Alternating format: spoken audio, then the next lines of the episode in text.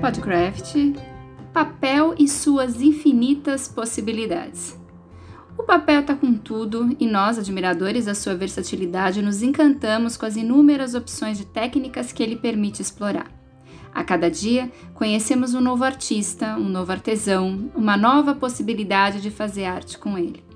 E diante de tantas belezas já expressadas por meio dessa arte, já está passando da hora da gente se entregar a tudo de lindo que o papel tem nos apresentado.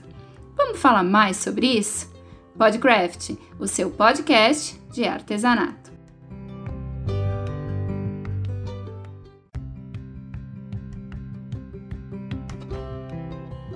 Olá, seja muito bem-vindo ao Podcraft, o seu podcast de artesanato. Eu sou Faiga Silveira e hoje o tema do nosso bate-papo é papel e suas infinitas possibilidades. Eu e minha parceira de canal Craft, Beth Monta, depois desse ano desafiador, buscamos aí alternativas para tornar esse podcast possível e eu acho que nós encontramos um caminho, né? A melhor maneira de levar aí esse Podcraft para você. Dessa vez nós trazemos dois entrevistados, dos quais nós somos verdadeiras fãs e estamos ansiosas para que você acompanhe esse papo. Mas antes, só para não perder a oportunidade, eu queria lembrá-los de que no ano passado, quando a gente ficou perdido aí com a pandemia, nós buscamos alternativas e começamos um trabalho de conscientização e valorização do artesanato com a campanha Juntos pelo Artesanato. Depois, nós abrimos espaço para o Em Quarentena, Desafio do Artesão, aqui mesmo pelo Podcraft. Em seguida, nos envolvemos com o EAD Craft, uma proposta inovadora de ensino à distância para os artesãos. E agora sim, nós retomamos o foco no canal Craft como portal de notícias e, claro, no Podcraft, que é o nosso podcast aqui. Vamos dar máxima atenção para ele toda a nossa atenção também nesse momento. Agora já acabou aqui meu merchan para os nossos convidados. Eles que nos encantam profundamente com seu talento, nós temos certeza vai encantar você também. Quem está conosco essa semana é a dupla de artistas Carla Moura e Tico Volpato. Eles são os responsáveis por muita coisa incrível que está rolando no mundo das artes e eu e a Beth vamos bater um papo com eles. É claro, você não pode ficar de fora. Bora lá, Beth Monta? Olá, todo mundo, que delícia! Mais uma semana com vocês aqui no nosso Podcraft. Um recorte daqui, outra dobradura dali, a tesoura para ajudar, a espátula para vincar e a cola para fixar, e voilá! Uma obra de papel pode nascer. Não em qualquer mão, não sob, preten sob a pretensão de qualquer talento, não. Precisa ter um borogodó extra para poder ser excepcional. A gente sabe disso.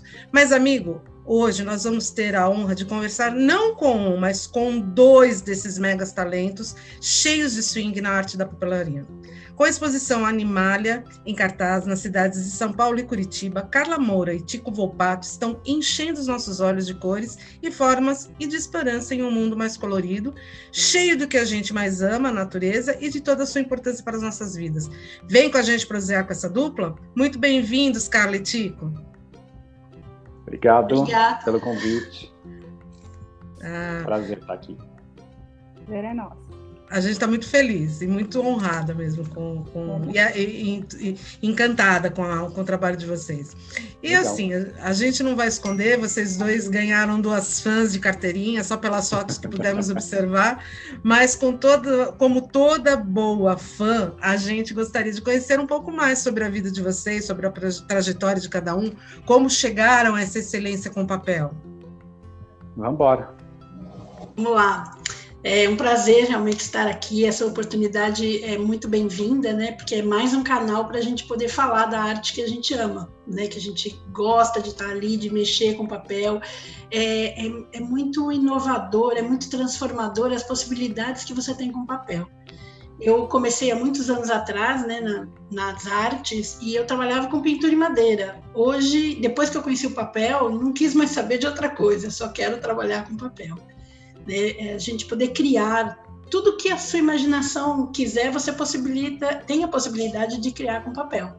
Então é, é, é, muito gostoso porque você trabalha com formas, com cores, né, com dimensões e isso é, é muito legal, muito legal. E poder levar isso para as pessoas, mostrar as, essas possibilidades, é, eu acho super importante. Né? Então é, quem não tem procura alguma coisa para fazer com as mãos, faça com papel, porque eu tenho certeza que, que vai se encantar e vai querer continuar no papel. Né? Mas qual é a sua formação, Carla? Você, você eu formada... sou formada em, bio, em biologia. Olha. Eu me formei logo após o colégio, né? Me formei em biologia, fiquei 22 anos na área, mas sempre gostei das artes manuais, né? Das artes em, como um todo, né?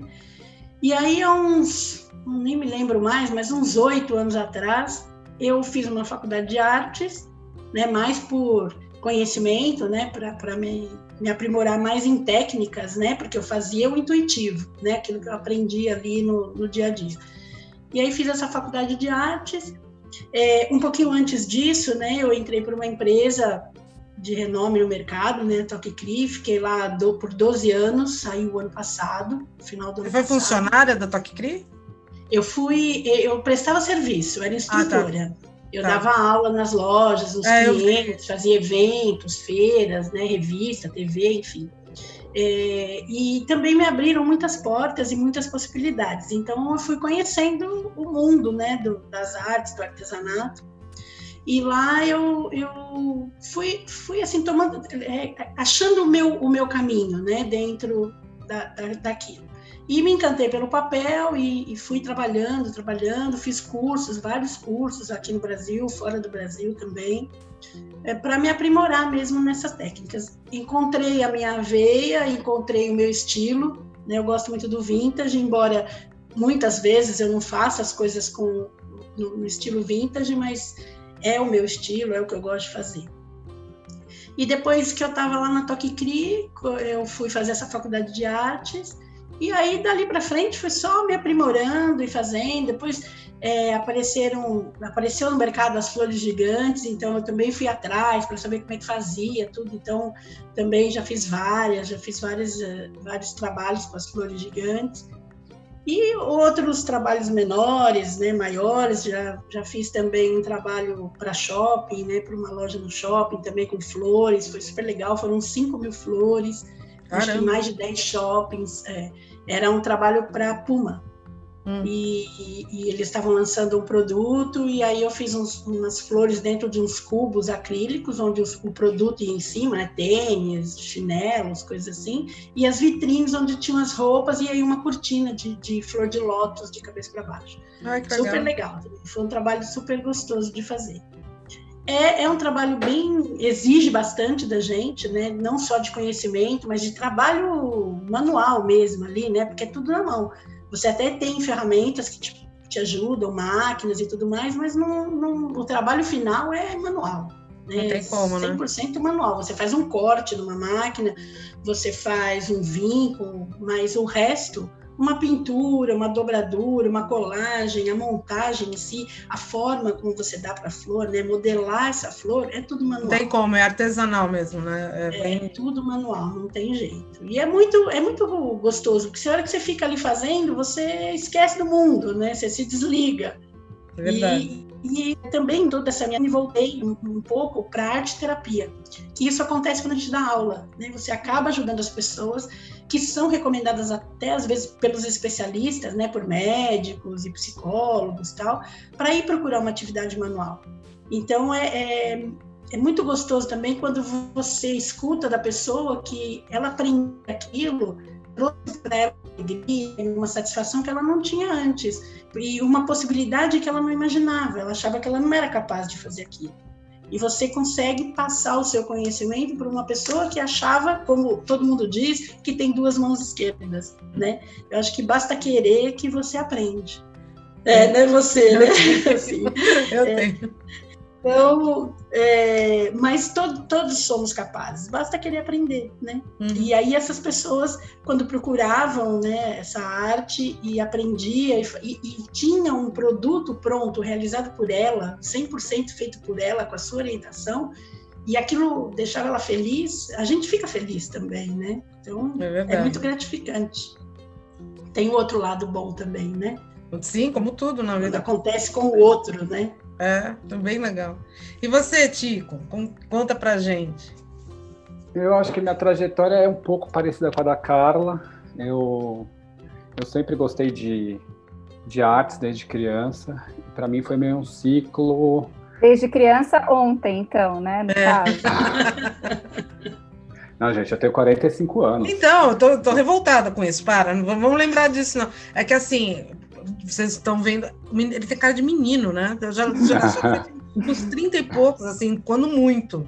Ah, mas enfim, continua.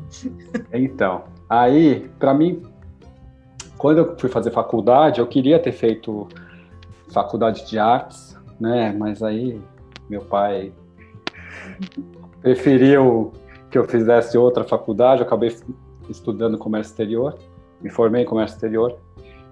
Mas eu sempre gostei de artes. E aí na época eu- de criança eu fazia muito origami, né? Sei lá, de moleque, 10 anos, eu tinha um, um amigo japonês e minha mãe revezava com ele para levar a gente na escola, então no meio do caminho eu ficava às vezes na casa dele, ele ficava na minha casa e eu tive bastante contato com a cultura oriental e aprendi a fazer origami. Então sempre fazia na escola, origami, cartão de Natal, eu que fazia na escola. Tentei fazer a faculdade de, de artes plásticas, não consegui. Fui fazer comércio exterior, trabalhei em multinacional, multinacional grande. Fui tal. infeliz por um tempo até que abracei a arte. É, foi meio conturbada a minha, minha vida em comércio exterior, apesar de ter. Todo mundo falando, mas você vai largar tal. Mas aí foi a internet que eu fazia origami, mas só fazia origami simples, né? Com a internet eu comecei a encontrar gente que também fazia origami. E aí a gente fundou um grupo que já tem uns 15 anos esse grupo. Nossa. E a gente se encontra mensalmente lá no Centro Cultural da Vergueiro. Ai, que legal. É, e era para fazer origami, para fazer origami, sempre uma vez por mês, né, fazendo origami e tal. E aí eu comecei a descobrir que existiam Outras convenções de origami no mundo inteiro. E eu acabei indo. Então, ah, tinha, tinha convenção de origami na França. Eu falava, ah, vou nas férias, vou aproveitar, tiro férias, vou para lá participar de convenção. Então, comecei a conhecer grandes artistas de origami que eram meus ídolos, fui fazer oficina, acabei aprendendo técnicas que aqui no Brasil não tinha, então aí eu acabei sendo chamado para dar oficina, fui dar oficina na, no Chile, na Argentina, de origami. E aí numa dessas eu estava na França, numa convenção, vi uma exposição, eu já queria fazer uma cabeça de, de viado de origami mesmo, usando técnica de origami, e eu vi uma exposição de um artista plástico que fazia umas obras abstratas poligonais. Aí eu falei, ah, vou voltar para o Brasil e vou tentar aplicar isso para fazer essa cabeça. É, fui enrolando tal, até que saiu uma cabeça, mas saiu uma cabeça de unicórnio. Na época eu tinha um amigo que tinha um blog que era super famoso aqui em São Paulo, quer dizer, no Brasil, é, também estava na MTV e tal. Eu dei para ele essa cabeça, falou, ah, vou postar no blog. Falei, pelo amor de Deus, não faz isso, porque vai, né, as pessoas vão me pedir. E eu não, não era o que eu queria, não queria fazer nada disso. Ele falou, não, vou postar, vou postar, postou. E aí virou uma bola de neve, que aí ninguém conhecia isso. Né, eu que tinha desenvolvido, fui atrás para a melhor forma para fazer a né, software, o que, que eu usava, modelagem 3D, coisa que nem eu conhecia direito e virou uma bola de neve. Aí um foi indicando para o outro, a hora que eu vi eu estava na Globo, estava fazendo exposição aqui ali, aí a demanda foi tão grande que eu larguei o, o trabalho né, na, no, de importação e exportação e fiquei no papel com, com, com, as peças. E aí, sei lá, a hora que eu vi tava foi o né, que eu falo, foi, foi o ciclo que se fechou. De repente eu estava eu estava sendo convidado pela Belas Artes para fazer uma exposição lá para eles e decorar e fazer toda a parte de porque eles têm uma competição de, de música. E aí eu fiz a parte tipo a cantora tinha um arranjo aí eu fiz.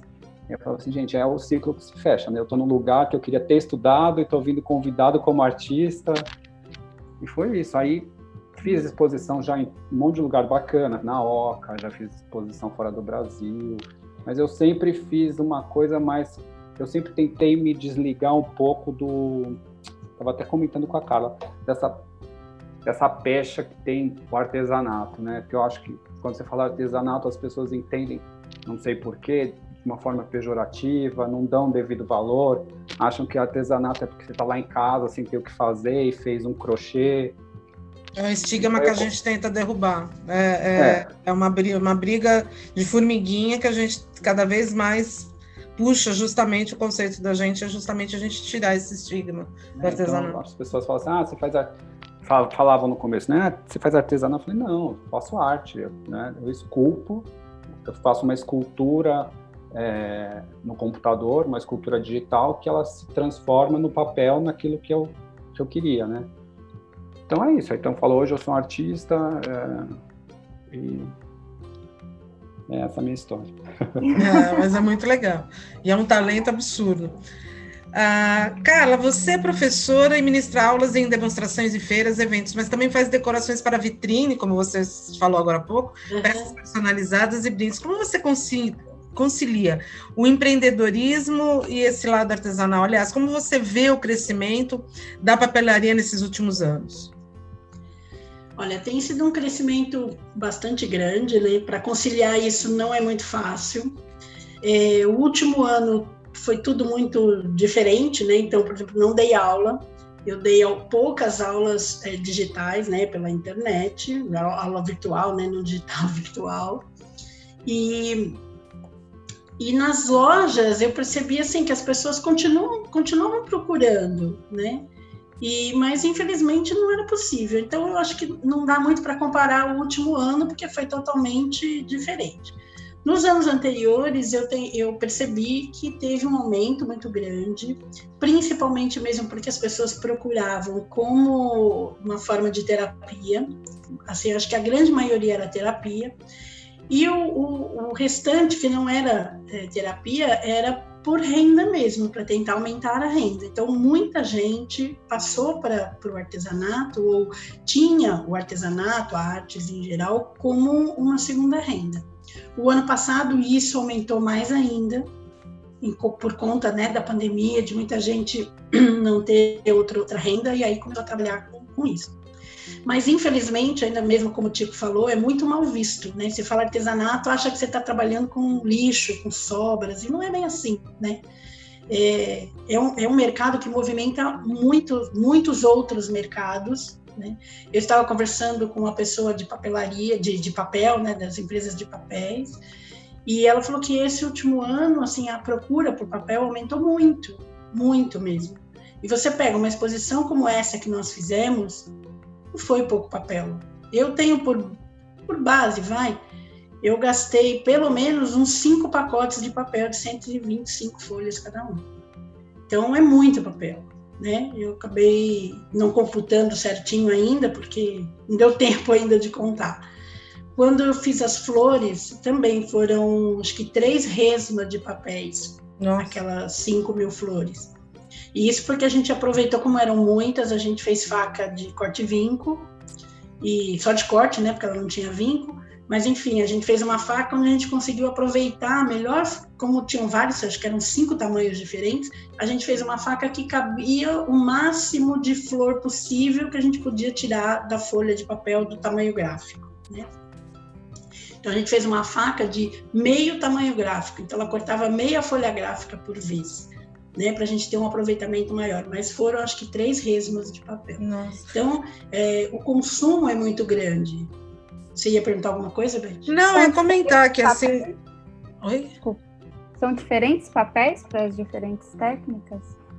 É, às vezes sim, depende do tipo de, de técnica, mas o que mais a gente acaba pendendo para esse papel ou aquele são as cores porque eu ia até comentar isso daqui a pouco. É, o Brasil é muito, é, eu não diria limitado, mas vai, limit, não encontro outra palavra, mas meio limitado com relação a cores. Né? A gente tem duas grandes empresas que vendem aqui no Brasil e, e, as cores são limitadas. Então, lá fora, você vê, por exemplo, você pega um rosa, você tem, sei lá, seis, oito tons de rosa, de rosa claro. Né? Aí você pega um rosa pink, tem mais outros tantos. Aqui não, você tem um, dois, três. Aí tem cores que só tem um. Né? Então, Mas, Carla, vou te falar uma um coisa. Eu não sei se. Vamos combinar que não faz pouco tempo que a gente está no mercado, né? Então, gente, eu vi crescer muitas técnicas. Por exemplo, é, o papel nunca esteve tão em alta como ele está agora. É, é, uma realidade. Assim, a gente, eu lembro no começo da década de 90, a gente teve alguma coisa, mas era papel marmorizado, o encadernamento que começou a chegar aqui e tal, mas era uma era forte, mas muito mais tímido do que a gente está vendo agora. A gente teve a era do scrap, que eu acho que é onde o Brasil foi apresentado para o papel no geral, nas possibilidades que você pode fazer com papel, da lembrancinha a decoração para uma, uma casa, entrar. Vamos combinar, gente, há 20 anos atrás, você ter, um, imaginar uma escultura de papel dentro do teu quarto era meio que inconcebível, não existia, não rolava. A, o era papel era prazo, descartável. Né?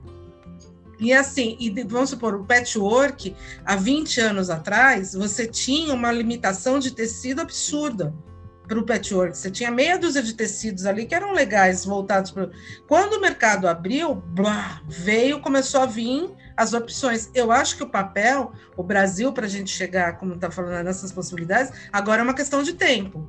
O mercado está se abrindo, eu acho que as empresas vão começar a enxergar esse nicho e a força que podem ter com ele e, e, começar a investir nisso. A gente já vê, por exemplo, a Fedrigoni mesmo no, no, no, no papel, uh, dentro do artesanato, do artesanal, eles estão há três anos.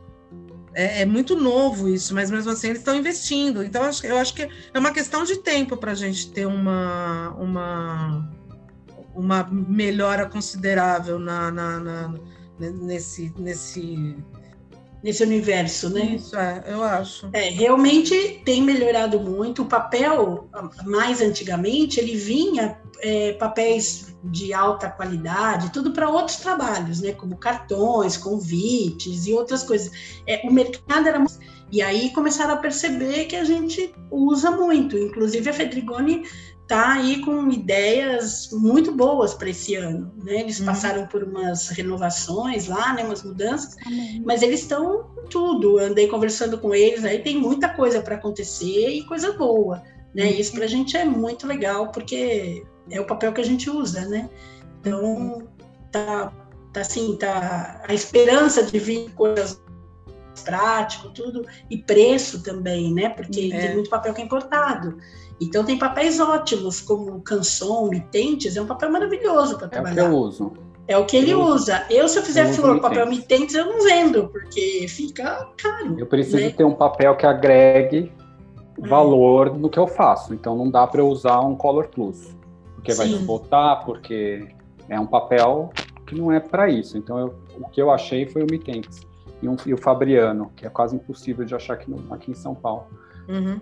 Mas é caro pra caramba, aí você é. fica dependendo da importação, você fica independente. Às vezes eu penso assim, tem três lugares que vendem isso aqui em São Paulo. Se os três pararem de trazer, eu vou fazer o quê, né? É, não tem. Mesmo para as esculturas de papel, eu sofri bastante, porque a gramatura que tem de papel aqui também é, é muito limitada. Ou você tem um papel 180, 120, ou você pula para 300, 400 gramas. Você não tem um. Intermediário. 300, um negócio intermediário. Então eu tenho que fazer uma peça gigantesca com 180 gramas, porque o cliente quer aquela cor laranja que não vai ter em lugar nenhum, e fazer uma estrutura interna absurda para sustentar a peça. Então sai, acaba saindo mais caro, a peça acaba durando menos por conta da falta de, de, de, de papel, né? De, sei lá, de opção. E você falou que é caro, né? Quanto caro que é? Qual que é a média de preço? Comitentes eu pago 13 reais, meia folha, eles só vendem meia folha gráfica, né? Então, então uma, já... peça, uma peça média que eu faço, eu gasto, sei lá, duas, três folhas. Então, só de papel vai quase 50 reais. É caro pra caramba. Cara, para ser uma matéria é, e uma folha E uma folha do Color Plus 180 custa 4,60. E, e aí tem uma outra coisa também. É, agora, né, Carla? Porque antes custava 8 reais. Ah, é, agora custa isso. É, uma escultura do Tico agrega um valor. Por exemplo, é uma peça que você vai ter lá na sua casa, que ela vai ficar lá e vai ficar lá. Se você faz flores como essas aqui de trás, que você vai enfeitar um painel de uma festa de aniversário, a pessoa não quer pagar mil reais um painel, ela quer pagar 300 conto. Então não dá, não consigo trabalhar com mitentes para fazer um, um, um, trabalho diferenciado. Então, é, nem sempre as pessoas também dão o devido valor para aquilo. Uhum. E aí eu já escutei coisas assim, tipo, ah, é papel. E é papel. E a minha mão de obra para fazer isso? Uhum. E o uhum. tempo que eu gastei? E o que eu estudei? O que eu investi para chegar em pegar Mas minha isso... flor e falar, poxa, sua flor é diferenciada? Eu escuto isso várias vezes. Tem flores minhas numa loja da 25 de março que eles puseram, fizeram um painel atrás, porque é a, sala, a sala de live deles. Então, essa loja pediu as minhas flores, queria um orçamento para ter as flores lá para vender, porque ela falou que ela tem flores lá, dessas flores gigantes para vender na loja, mas minha, as minhas eram diferenciadas. Então, eu procuro realmente né, desenhar as minhas pétalas, não pegar só coisas prontas, né? Então, muitas eu desenho. É, quando eu dou aula normal, assim, às vezes eu pego as que já existem no mercado, porque fica mais fácil para as pessoas. Mas quando eu faço assim para vender, eu desenho as pétalas, eu procuro fazer alguma coisa diferente para ela ser diferente mesmo, né? E hoje está em alta, né, Carla? Essa, as folhas, as flores e as folhagens, né? Essa, essa cultura do, dessa escultura de papel gigante das folhagens. Como que você vê esse movimento? Eu acho super legal porque é o que eu mais gosto de fazer, né? Adoro flores, desde as pequenininhas até as gigantescas. Então eu, eu acho muito legal. Eu gosto muito de fazer flor. Eu sempre fico procurando motivo, modelo diferente, cor diferente, combinações diferentes. E, e, a gente já fez, eu e o Tico já fizemos dois trabalhos com, com as esculturas e as folhagens, né? Nós fizemos um desfile infantil e, e lá ela, a gente teve a inspiração de um, de um desfile aí de, acho que de 2015, mais ou menos, não me lembro agora, que era tudo branco. Então todas as folhagens eram brancas e tinha uma ou outra florzinha colorida em brancos. E aí acho que tinha alguma coisa colorida também no seu, né, Tico? tinha os detalhes né? do, dos animais. É. Depois a gente fez uma festa de aniversário de uma criança, também tinham várias, era um, um ambiente, assim, era né, remetendo a uma floresta, e aí também fiz os arranjos de folhagens, e, e, aí era é, muito interessante uma coisa assim que me chamou bastante atenção com relação às cores. Né? Ela, ela resolveu fazer essa é, remeter a uma, a uma floresta, mas aí tinha vários tons de verde e tinha azul escuro, rosa escuro, acho que tinha amarelo também, né, Tico? É, Umas é. cores assim nada a ver com folhagem. Então, eu achei super interessante aquilo. E agora, de novo, as folhagens têm várias cores desse, dessa exposição que a gente fez, só que não tem nada verde. Então, é muito interessante é, você olhar, é, você repro tentar reproduzir uma coisa que existe na natureza totalmente diferente. Uhum. Né? Com, imagina você fazer uma folhagem lá azul, né? roxa, né? então tem um coqueiro roxo. É, é super legal, eu achei muito legal isso. E, e, é uma coisa assim, uma tendência que eu vejo em outros lugares também, né? Quando eu faço minhas pesquisas, fico navegando aí pela internet, eu vejo que outros artistas também fazem essas coisas com outras cores e eu era muito presa às cores mesmo, né, as cores reais. Então, eu, eu imagina que eu queria fazer uma flor azul e no fim acabei fazendo aqui meu painel Maravilhoso. todo em tons de azul, né? Uhum. E, e aí eu, eu, eu, eu, percebi essa mudança em mim também, né, de, de me desligar, de me desapegar ao natural, 100% natural, mato, né, como que como ela se apresenta, para fazer coisas mais estilizadas e de cores que não tem nada a ver com o real, né? Então, isso para mim foi uma transformação eh, dentro de mim, assim, foi um trabalho que eu tive que fazer comigo e eu achei super interessante isso também, né? Mas é, eu acredito que a gente poder é, pôr no papel o que a gente tem na natureza, o que a gente tem aí fora e mostrar alguma coisa, né? Um, um, um entrelinhas nisso de conservação, preservação e tudo mais, eu acho demais, assim, acho que tem tudo a ver, principalmente com o meu lado bióloga também, né? Então, essa exposição fala lá, quando tem, quando ele fala, eles colocam lá sobre os animais, eles colocam que está em, em, risco de extinção, ou que está, ela, ela vai ver, aquilo vai agradar os olhos, mas ela vai aprender alguma coisa, ela vai tirar alguma coisa dali. Talvez não muito, talvez mais, outros menos, mas vai tirar alguma coisa dali. Eu acho isso também extremamente importante, né? É, Essa conscientização, Bom. né? É, talvez essa ousadia que seja o que confunde artesanato com arte, né, Tico, como você colocou.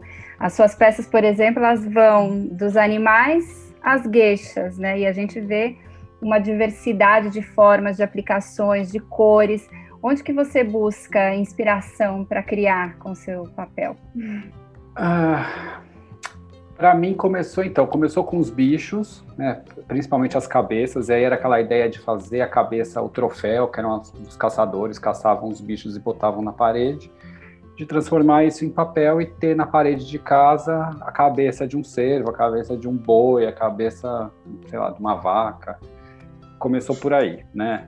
Uh, daí eu parti para os bichos de corpo inteiro, e aí foi, e, e, fiquei um tempinho já fazendo bicho. Aí comecei a fazer uma série de cachorros, fiz quase todas, todas as raças que existem.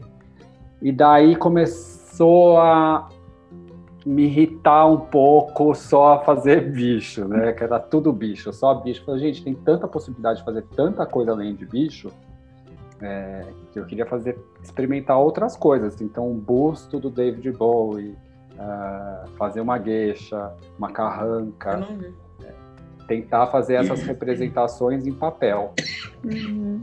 Uh, só que tenho várias ideias de fazer várias coisas, mas eu, me falta tempo, né? Eu sempre falo assim, hoje eu vou sentar e vou desenhar uma série de, sei lá, de santos, né? Eu fiz São, fiz São Francisco, fiz São João, e queria fazer uma série, queria fazer uma exposição numa galeria que fosse com com os orixás, e um negócio Imagina, com o preto velho, e Os orixás iam ficar lindos, né? É, queria fazer, sabe, o preto velho fumando um charuto, a Iemanjá, e... Para, sabe é. que eu já viajo, né? Sabe aquelas estátuas que tem em Salvador, no, no lago? Uhum, então, imagina fazer alguma coisa assim em papel? Que Pois é, então. Eu sempre, e aí eu acabo sentando e desenhando, mas eu nunca consigo botar isso, transformar isso em realidade. Porque Você trabalha sozinho? Sozinho. Então, ideia, as ideias são muitas, mas aí, e aí as pessoas sempre acabam me pedindo bicho, né? Meu Deus. Aí teve essa exposição do Animalia, que já era uma coisa que vinha do final de 2018, né? Que as, a agência entrou em contato comigo, que eles queriam fazer. Era para ser uma, uma exposição muito mais interativa, iam ter projeções, uh, ia ter uma, uma caverna, que a pessoa entrava dentro da caverna. Uh, e acabou, por conta da pandemia, sendo adiada, e ficou essa versão menor, com uma pegada mais né, para o visual, para a pessoa tentar, em vez de participar fisicamente, mas visualmente, né? Mas foi bicho também. E aí, uh, com a exposição, sempre as empresas vêm para mim me pedindo bicho. Eu falo assim, gente, pelo amor de Deus, vamos fazer, sei lá, Dia das Crianças, fazer uma coisa que não seja bicho, né? Mas... Tentar moldar o artista é um crime, né? Poxa vida. Porque eu acho que dá para fazer tanta coisa bacana. E aí, por exemplo, uh, uma das coisas que eu achei super legal fazer foram os bustos, que eu fiz uma, uma série de bustos grego-romanos que ficaram na entrada da Casa Cor do ano, ano passado, ano retrasado. Você entrava na Casa Cor, a primeira coisa que você viu eram, eram 10 bustos, né? Cinco de cada lado. E foi super bacana. Então, é verdade. uma pesquisa é, teve, é. que fazer uma pesquisa de entrar, fui lá no Museu do Vaticano, ver o busto e transformar isso né, no 3D e fazer uma reprodução no papel. Então dá para fazer. Queria fazer, tipo assim, uh, pegar um fotógrafo e ir pro, pro Amazonas e fotografar tri, tribo indígena e fazer uma exposição junto. Então a foto do índio e eu fazer a cabeça do índio. Então o índio que tem aquela a boca furada ou então o cocário, fazer tudo em papel. Dá para fazer eu um monte de coisa. Eu acho que eu tenho um fotógrafo para você para isso. é sério. Tenho... A gente conversa sobre isso. Tem várias coisas eu acho legal que dá para fazer em parceria com outros artistas, né? e não ficar só nos bichos, porque eu acho que o papel tem tanta possibilidade de fazer tanta coisa junto à tecnologia hoje em dia, porque eu, você não ia conseguir fazer isso há 5, 6 anos atrás, se você, né, o que te possibilita hoje fazer isso são softwares, é o computador, há 5, 6 anos atrás, jamais alguém ia, né, ia conseguir fazer sem auxílio do computador. O computador ajuda a fazer faz qualquer coisa com papel hoje em dia, né? Quer dizer, me pede coisas meio bizarras, tipo, ah, quero fazer uma cabeça de tartaruga. Dá para fazer? Dá para fazer? Vai ficar parecendo uma cabeça de tartaruga? Não. Mas, mas o papel acho que dá para fazer tudo, né? Só tendo imaginação e vontade dá para fazer. Possibilidade existe, né? Agora explica pra gente, porque assim, a, os, a polyheads, o que que, é. como que são feitas essas peças de papel e como acontece a elaboração, a, a, a, escolha. Pelo que eu entendi, a polyhead é a tua, o teu, a tua forma de fazer a escultura e você utiliza as técnicas como origami, low, uh, low poly, arte, papercraft. É, o papercraft, na verdade, hum. Polyhead é a, é a marca, a minha marca, né? não hum. é o nome da técnica. Hoje as pessoas acabam assumir, sei lá, elas assumiram que toda peça poligonal chama polyheads, mas não é minha marca. É, então já teve gente até que deu curso de polyheads, aí eu falei, não, gente, né, você não pode vender um negócio com a minha marca, né? É. Não é polyheads, é papercraft. Mas enfim, é, começou com a inspiração do origami, então é uma mistura de origami com low poly, que é, é quando você faz um jogo para videogame, você tem que reduzir você desenha ele num programa de modelagem 3D e você tem que reduzir ao máximo possível a quantidade de polígonos do desenho para deixar ele para o computador conseguir processar esse, esse, esse, o personagem rápido, né? Para não ter ficar muito pesado. Então isso que é o low poly, é, né? poucos polígonos, mantendo Entendi. o formato. Então você vai fazer um cachorro com o mínimo possível de faces, uh, mas que fique no formato do cachorro. Então junta aí. E o papercraft é. Você, papercraft é aquela coisa desde criança que tinha as bonequinhas que você cortava a bonequinha com a tesoura e punha roupa. É, uhum. É, isso é papercraft, né? Fazer caixinha é papercraft, qualquer coisa que você corta, cola, papel é papercraft. Então, uh, o que eu faço, eu desenho no. faço um, um esboço no papel, jogo esse esboço num programa de modelagem 3D. Aí eu faço todo o desenho no programa 3D. Às vezes eu uso uma referência, então vou fazer uma vaca pego uma foto de uma vaca, jogo a foto da vaca no computador e desenho em cima dela. Né? É, desse programa eu exporto para um outro que vai planificar isso para mim em 2D. E aí, an antigamente eu imprimia esse padrão que ele gera em 2D, uh, ah, que vai ser tipo um quebra-cabeças, imprimia uh, na impressora, colava no, grampeava no, no Color Plus, brincava na, com uma caneta, cortava na mão. Hoje em dia eu faço numa máquina de um plotter de, de recorte. Mas é isso. É, né, eu uso vários softwares para chegar. E os temas você falou agora para gente que você tinha era focado em cachorros, mas assim você escolhe, pode escolher a, os temas variados. E como que as pessoas podem aprender mais sobre como fazer essas peças? Ou ter uma dessas peças, né? para fazer. Ah, hoje em dia tem um monte de, de, de, tutorial no YouTube. Se procurar lá Papercraft, com certeza vai encontrar. As pessoas, tem muita gente que me pede. Eu já fiz, desenvolvi todo o curso, mas eu tenho um grande dois problemas. Primeiro é o tempo para conseguir sentar e, e, eu achei que durante a pandemia fosse conseguir. Eu falei pronto, é o momento que eu vou. Primeiro porque quando começou o, no início do ano passado eu estava com o ano inteiro tomado de produção, né? Ia fazer Lollapalooza, Fashion Week, ia fazer festa, tinha um monte de coisa, tinha programa de televisão engatilhado. Dia 23 de março, cancelaram tudo. Aí eu falei, bom, agora ou eu faço esse curso, porque eu preciso de dinheiro para pagar minhas contas, porque os boletos vão continuar vindo, né? É. Ou sei lá. E aí o sei lá é que aconteceu, porque as pessoas o que eu não estava mais fazendo, que era atender pessoa física, por assim dizer, né? Tava só fazendo evento e fazendo e tentando ir para é, em galeria de arte, que eu estava tentando fazer essa pegada mais para galeria de arte. Acabou voltando as pessoas me pedindo peça, né? Então eu acabei voltando a fazer para as pessoas para pessoa física. Então, não consegui desenvolver, eu formatei o curso todo, mas não consegui botar né, para Ele na prática. ensinar eles.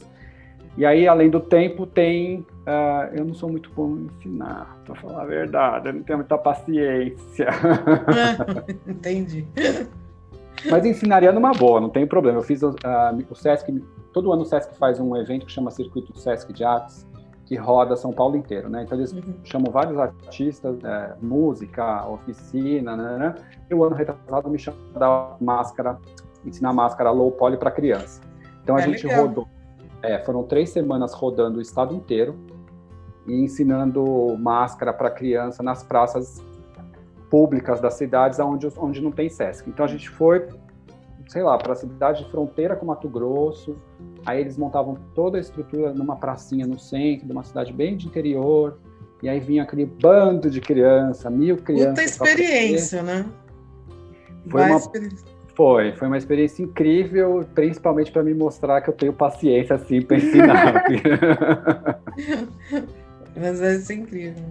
Mas não é, tipo, eu não vou falar que ah, eu gosto de ensinar, igual a Carla. Não, não tenho. Não é muito minha pegada, não. Mas né, sou sincero. Mas, mas funciona, mas dá. É. Mas para aprender é fácil, só na internet deve ter um monte de tutorial. Quando eu comecei não tinha nada, eu que fui. Muita coisa que desenvolvi por conta. Né? Hoje em dia tem muita gente que compra também a, os arquivos, né? Na, tem um monte de gente vendendo arquivos lá sei lá, no Etsy, no, no site, e aí as pessoas compram também, fazem, hum, fazem em hum, casa. Eu não, eu também, as pessoas me pedem meus arquivos, mas eu não, eu não vendo e tudo que eu faço eu que desenho, então... É bem autoral mesmo. É. É. E como que vocês se conheceram, gente? A gente se conheceu nesse trabalho que a Carla falou do que foi o Fashion Weekend Kids, que era o, o ah. que foi a gente fez a cenografia da, da passarela. A produtora convidou a Carla e aí me convidou. Hum. E aí os próximos, aí eu sempre recebo, né, quando tem alguma coisa envolvendo planta e, e folhagem, aí eu já penso na Carla, eu falo, ah, eu poderia fazer, poderia fazer, mas prefiro fazer com quem já tem experiência, né, eu sei que vai fazer um negócio bacana e e aí eu chamo. E aí eu tô em campo seguro, né? É, sei que vai sair um negócio. E da onde veio a inspiração? Agora a gente já começar a entrar um pouco no, no Animalia. Como que veio a inspiração para esse tema tão atual e importante? Então, Animalia a gente começou. As meninas, é uma, uma, agência de Porto Alegre que desenvolveu a, a exposição. As meninas entraram em contato comigo ano passado e era para ser, eu não lembro muito bem era para ser tudo de papel, era papelão no começo, era para usar material reciclável, então era uma pegada mais. É, eu não lembro como que era no começo, dos dois anos atrás. Eu sei que agora é essa, por conta da pandemia, eles quiseram fazer essa, né, fazer, é, mostrar os bichos que estão em extinção, em perigo de, de, de entrar em extinção, junto com material reciclável e uma coisa mais lúdica, por isso das cores. Então não teve assim, ah, eu, não me passaram um briefing falando assim, a gente queria fazer, o que, que, você acha? Não, já veio pronto. Ó, eu quero essa folhagem, eu quero esse animal, essa cor. Essa cor. Foi assim. Eu tenho tanto para gastar, é isso, se vira. E, e quanto tempo fez. vocês tiveram? Ai, um mês?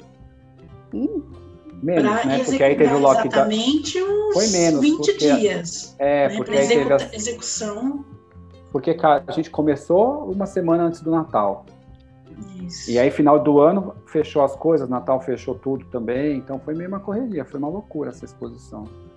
Foi são quantas corrido. obras? De animais Nossa. são 10, né? são 30 bichos. Contei, gente. Acho que são 20 bichos grandes e 10 passarinhos pequenininhos, meu. Da Carla é. Eu nem contei. Juro que eu não fiz essa coisa. conta ainda, mas vou olhar aqui agora, que eu tô com o projeto aqui já falo mais ou menos. Vocês não dormiram, não comeram, não foram ao banheiro nesse tempo? Não. Não. Exatamente isso, não. eu tava fazendo bicho até ontem. eu fiz até quinta passada, eu fiz coisas. Eles me pediram mais duas girafas, aí eu coloquei lá no Morumbi. Fui para Curitiba e fiz bicho lá também, tipo no Tava no, no, no, apartamento, aí corre atrás de papel, faz um bicho. Agora, foi essa, foi uma coisa. Só conta pra gente, pra gente entender um pouco melhor. Vai estar tá tendo exposição em São Paulo e em Curitiba, juntas, a, a mesma exposição em dois lugares. Ah, os animais são diferentes. Mas a, a exposição é a mesma. É, é no Betel, lá em Curitiba, né? No Pátio Batel. Pátio Batel. Aqui no Shopping Morumbi. E deve acontecer em outros shoppings também. Ah, então vai a percorrer ideia, outros lugares. A ideia é rodar o Brasil. Ah, tá. E até quando fica aqui em São Paulo e, em Curitiba? São Paulo fica até dia 31. De janeiro? Janeiro. E Curitiba até o dia 7. 7 de fevereiro. Ah, então tem que correr, né? Pra, pra, pra gente pra ver. ver. É. é. Olha, Mas é legal que, é... Desculpa, Tico. Folhagens no Morumbi foram 66. Nossa. Só que, por exemplo, tem uma folhagem que, que eu contei como uma, ela tinha 10 folhas. Aí tem outra que tinham 20, 25 folha, folhagens dentro de uma, quer dizer, folhas dentro de uma folhagem. Eu Entendi. contei o número total de arranjos. Ah, tá. Por eu ter Muita gastado coisa, uns gente. seis pacotes de papel, seis, cinco, seis. E, e o resto para Curitiba, então, foi quase o dobro disso? Curitiba não, foi um pouco Curitiba menos. foi menor, é. É, foi um pouco menor, mas não foi muita diferença, não. Vou contar aqui, já conto para vocês quantas.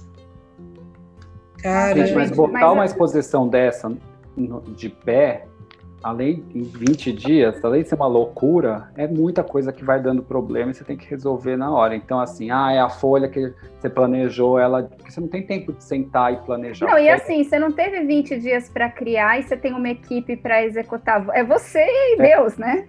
É isso, é. E da Carla era assim: tinha árvore de 3 metros de altura. Como que você vai fazer uma estrutura de 3 metros de altura?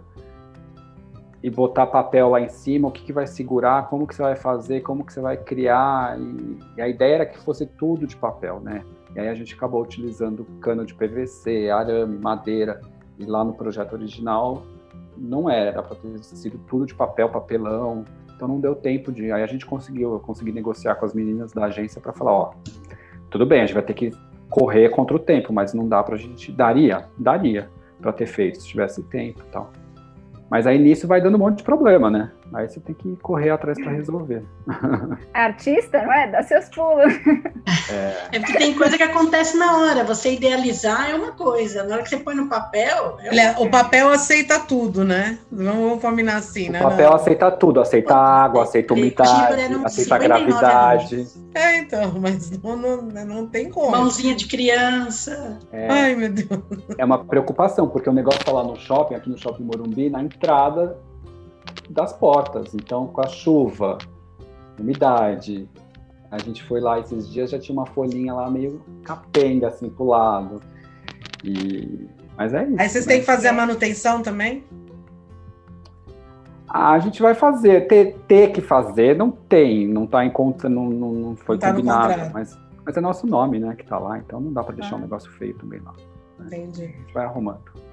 Gente, e aí vocês fecharam 2020 aí com o pé direito, estão abrindo 2021 com tudo. Quais são os planos agora para esse ano? É óbvio, vem coisa linda, mas. É, essa. Nossa. A repercussão está sendo super bacana, né? Uh, tem bastante gente entrando em contato que quer levar a exposição para outras cidades. Uh, aí a gente vai tocando, vamos ver o que vai acontecer, né? Eu acho que vai rolar bastante coisa. É, Carla, e você acha? E planos particulares de vocês? Ah, tô aqui. A Carla tem que se sair do isolamento, porque ela tá super isolada. Você vê que aqui é tudo pet friendly, né? Travou aqui, Tico, eu não te escutei. Eu falei que você tem que sair do isolamento, porque ela tá super isolada. Ela não Você mora em Cotia, né? Mas é, é, é, Eu é, não consigo. É chácara, alguma coisa assim, Cotia ou é mais centro? Não, não, é, é centro, mas eu moro num lugar super arborizado, bem fechado. tem. É, é, aqui porque eu via o Tico ter que ir no shopping Morumbi para fazer as coisas e eu presa aqui, não podia ir junto.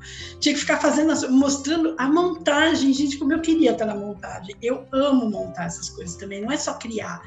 Porque você idealiza, você quer que o negócio fique do jeito que ficou na sua cabeça.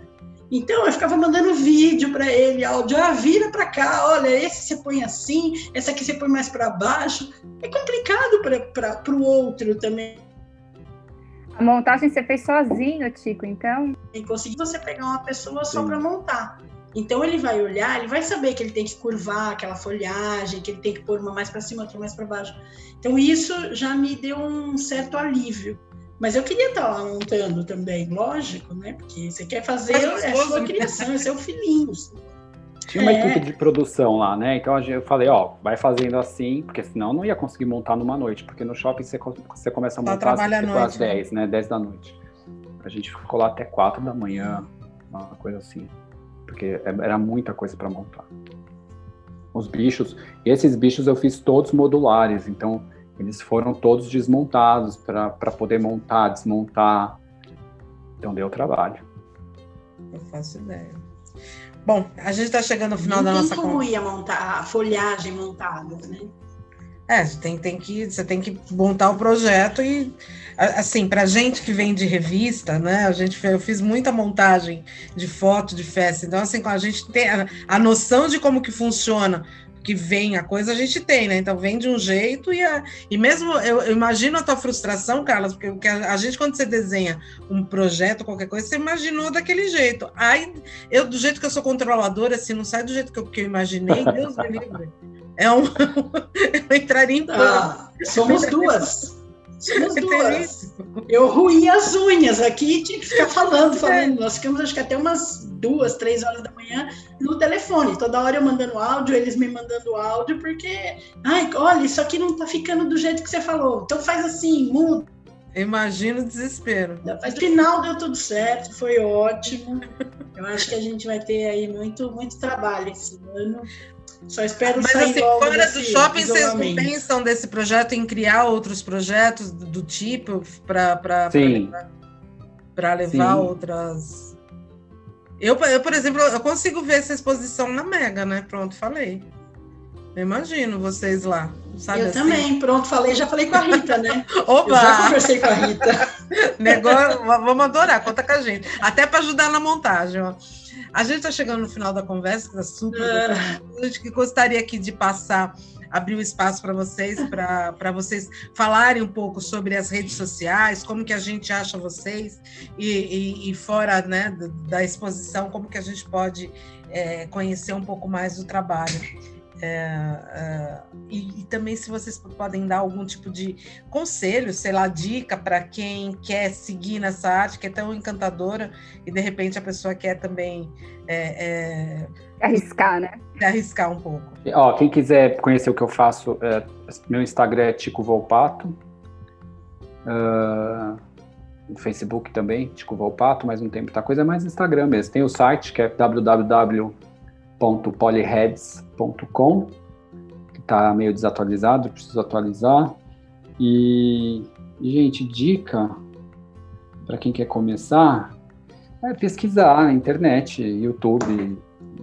Eu acho que tentar criar. O que, o que me frustra muito nas pessoas é as pessoas comprar arquivos, por exemplo, do que eu faço, né? Então, compra um arquivo lá fora, faz e vende uma coisa que não foi ela que criou, uh, sem dar crédito. É, então, acho que você quer começar um negócio, tenta criar o teu, desenhar, né? Vai atrás, é bacana, autoral e você vai ter, vai ser diferente porque só você fez o teu, não vai ter ninguém que fez igual. Uh, então, acho que por aí tenta. Faz teu nome, né? É, é, é, eu acho assim, é, é difícil, para mim foi uma sucessão de coincidências. Então foi um que, ah, porque gostou, que falou para um amigo que trabalhava no jornal, que tinha um amigo que trabalhava na televisão e foi. Então foi assim. De repente pode acontecer com você também, é só, né? Começar.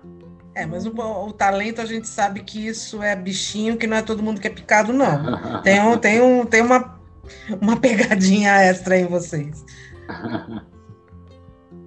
E você, é, Carla? Conta bastante, né? É, eu acho que a pesquisa é, é o melhor caminho. Fundamental. É fundamental, né, a pesquisa, não tem e como. testar, pega para fazer, né? É, porque uma hora você vai achando o seu caminho, porque é, é muito vasto esse esse meio, né? Essa essa essa outra. Então começa a conhecer e vai fazendo e vai vendo e vendo para onde o caminho te leva, né? Uhum. E para onde ele levar, é, eu costumo dizer para as minhas alunas assim, escolha um caminho, mas um, um caminho de verdade, porque se você faz um pouquinho de cada coisa, você vai ser que nem um pato. Você nem anda, nem nada e nem voa direito. Então, escolhe um e vai nele. Né? Se você quer fazer festa, se dedique à festa. Porque é humanamente impossível você se dedicar a vários ramos diferentes dentro de um mesmo trabalho. Você nunca vai ser boa naquilo. Então, escolhe um e seja boa naquilo. Né? Então, é, lógico, eu gosto de dar aula, eu faço scrap, eu faço mini álbum, eu faço página de scrap, eu faço festa, eu faço flor, mas o que eu gosto mesmo é de fazer flor de papel, é modelar o papel. Isso é o que eu uhum. gosto. Então é nisso que eu me especializei e, e, e todos os dias eu, eu, tiro um tempo do meu dia para pesquisar. Mandei para o Tico uma folha nova que eu, de madrugada, fiquei pesquisando, pesquisando, vi como fazia, fui lá e fiz. E deu certo e, e mandei a foto para Ah, mas assim que é legal, né? É, mora em uma delas né? Estude, pesquise e teste. Vai gastar material, vai gastar produto, vai jogar coisa fora, mas testa, testa, né? E, e para você se sobressair, você tem que ter um diferencial. Porque fazer flor todo mundo faz. Por que, que a minha eu, eu vendo mais a minha do que a Maria ou o João? Porque eu tenho um diferencial, né? E conhecimento faz com que você venda melhor o seu produto. Se você confia naquilo que você faz, você tem pleno sobre ele com, com tanta segurança que você vai vender muito mais fácil o seu projeto do que uma pessoa que não tem muito conhecimento. É, a bagagem cultural é extremamente importante, né? Pra... Então, é, se você perguntar de papel, como que é feito papel, como que é a massa, como que é atingido, eu sei muita coisa. Isso faz a diferença, né? Inclusive na hora de você escolher o produto que você vai trabalhar. Então, acho que informação, conhecimento nunca é demais. Então, acho que é por aí que a pessoa tem que começar a achar o caminho dela e estudar sobre aquilo, o máximo que ela puder. Tem mais alguma Dá dinheiro, sim, viu? Um monte de gente me pergunta, mas você vive disso? Vivo. É. é isso aí. Eu também. Movimenta muito, né? E Sim. tem alguma coisa, é. gente, que vocês acham que a gente não, não tocou no assunto ainda, que vocês queiram acrescentar, ou que vocês queiram colocar? Esse espaço é de vocês. Não. Eu queria falar um pouquinho dos patrocinadores também, né? Fica à vontade. Que a gente está. É, o Tico tem os patrocínios dele, ele vai falar. Eu, eu tenho o apoio da Scrap São, da Scrap Brasil, né? Com, com relação ao uso da silhuete, então eu tenho o apoio dele. É legal, é importante as empresas ajudarem. Mesmo a gente usou bastante os papéis deles, então eu acredito que vai ser o nosso parceiro futuro aí, já conto ele como parceria. Papel, que é um distribuidor de papel, que também sempre apoia, me apoia nos trabalhos já há vários anos, né? Com, com os papéis, sempre lá eu tenho várias linhas de papéis, né? Então, conforme o projeto, é o papel que eu uso. E eu acho que é isso, de patrocínio são esses. Fica. Eu trabalho com a Brother, então com a Scan and Cut. E, e papel, eu estou sempre na operação papel lá da Simone, no Morumbi. Ah, legal. A gente queria agradecer muito, a gente está muito ansiosa para ver a Animalia e, e, a gente quer passar lá para. Vamos, a gente vai até o shopping Morumbi para ver de pertinho ah, gente, antes, antes, que alguma criança é suba lá e destrua tudo. Maravilhoso. Muito obrigada por vocês terem Obrigada, ficado aqui com a gente, conversando. E a gente está ansiosa também para ver outros projetos e outras ideias desses gênios do papel seguindo o mundo afora. É, não deixem de contar para a gente, porque a gente quer divulgar esse trabalho lindo que vocês fazem. Com certeza. Obrigado. Obrigada, gente. Obrigado pelo convite. Ai, que delícia de conversa, que bom a gente poder conversar com gente que tem talento, que tem bom gosto, que tem coisa a agregar para o nosso universo. Uh, realmente, a Animalia é uma exposição que a gente vai ver ainda essa semana mesmo. O projeto é a gente conseguir dar um pulinho até o shopping é, Morumbi aqui em São Paulo, com toda a segurança, porque afinal de contas a gente tá, ainda está em pandemia, então tem que ter cuidado para poder ir visitar. Mas, meu, brindar os olhos sempre faz bem para a alma. Um beijo e até a semana que vem. É isso, né, gente? Papo bom, a gente nem vê passar, ainda bem. Espero que vocês tenham gostado tanto quanto a gente, porque a gente aprendeu muito, a gente se divertiu muito e já era fã, agora ficou mais fã ainda. Como disseram os nossos artistas, faz seu nome, dá seus pulos, né? Mostre a sua o, todo o seu talento pela sua arte. Não compre nada pronto, aproveite que você é esse ser iluminado e que bota criatividade para jogo. Eu acho que vai dar muito certo. A gente está aqui para te estimular e para trazer cada vez mais referências para que você se inspire. Bom, só para reforçar, se você quiser conhecer um pouco mais sobre a Carla, o trabalho dela, a arroba dela no Instagram é Carla underline Moura underline arte underline criativa. E a do Tico é arroba Tico Volpato, Volpato com V. Se você tiver interesse em dar uma olhadinha lá na exposição que está no Shopping Murumbi, em São Paulo, as folhagens da Carla, os animais 3D do Tico, a exposição vai até o dia 31 de janeiro, de segunda a domingo. O Shopping Morumbi fica na Avenida Roque Petroni Júnior, número 1089, Jardim das Acácias. Não perde, gente, tá tudo muito lindo e eu acho que vale a pena a gente valorizar a nossa arte ver quanta coisa incrível o povo tá fazendo aí com papel. É isso, a gente vai ficando por aqui. Só queria dizer que se você gostou dessa nossa conversa, que continue explorando as novidades aqui do canal Craft, falando desse assunto que a gente ama, que é a arte, o artesanato, e dizer que a gente se vê na próxima semana aqui no Podcraft, o seu podcast de artesanato. Um beijo. Fique em casa só mais um pouquinho, que agora já tem vacina. um beijo.